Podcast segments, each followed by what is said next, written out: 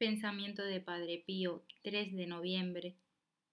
Un día uno de sus hijos espirituales le preguntó, Padre, ¿cómo puedo crecer en el amor?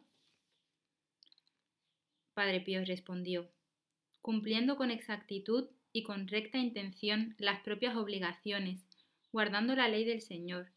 Si haces esto con constancia y perseverancia, crecerás en el amor.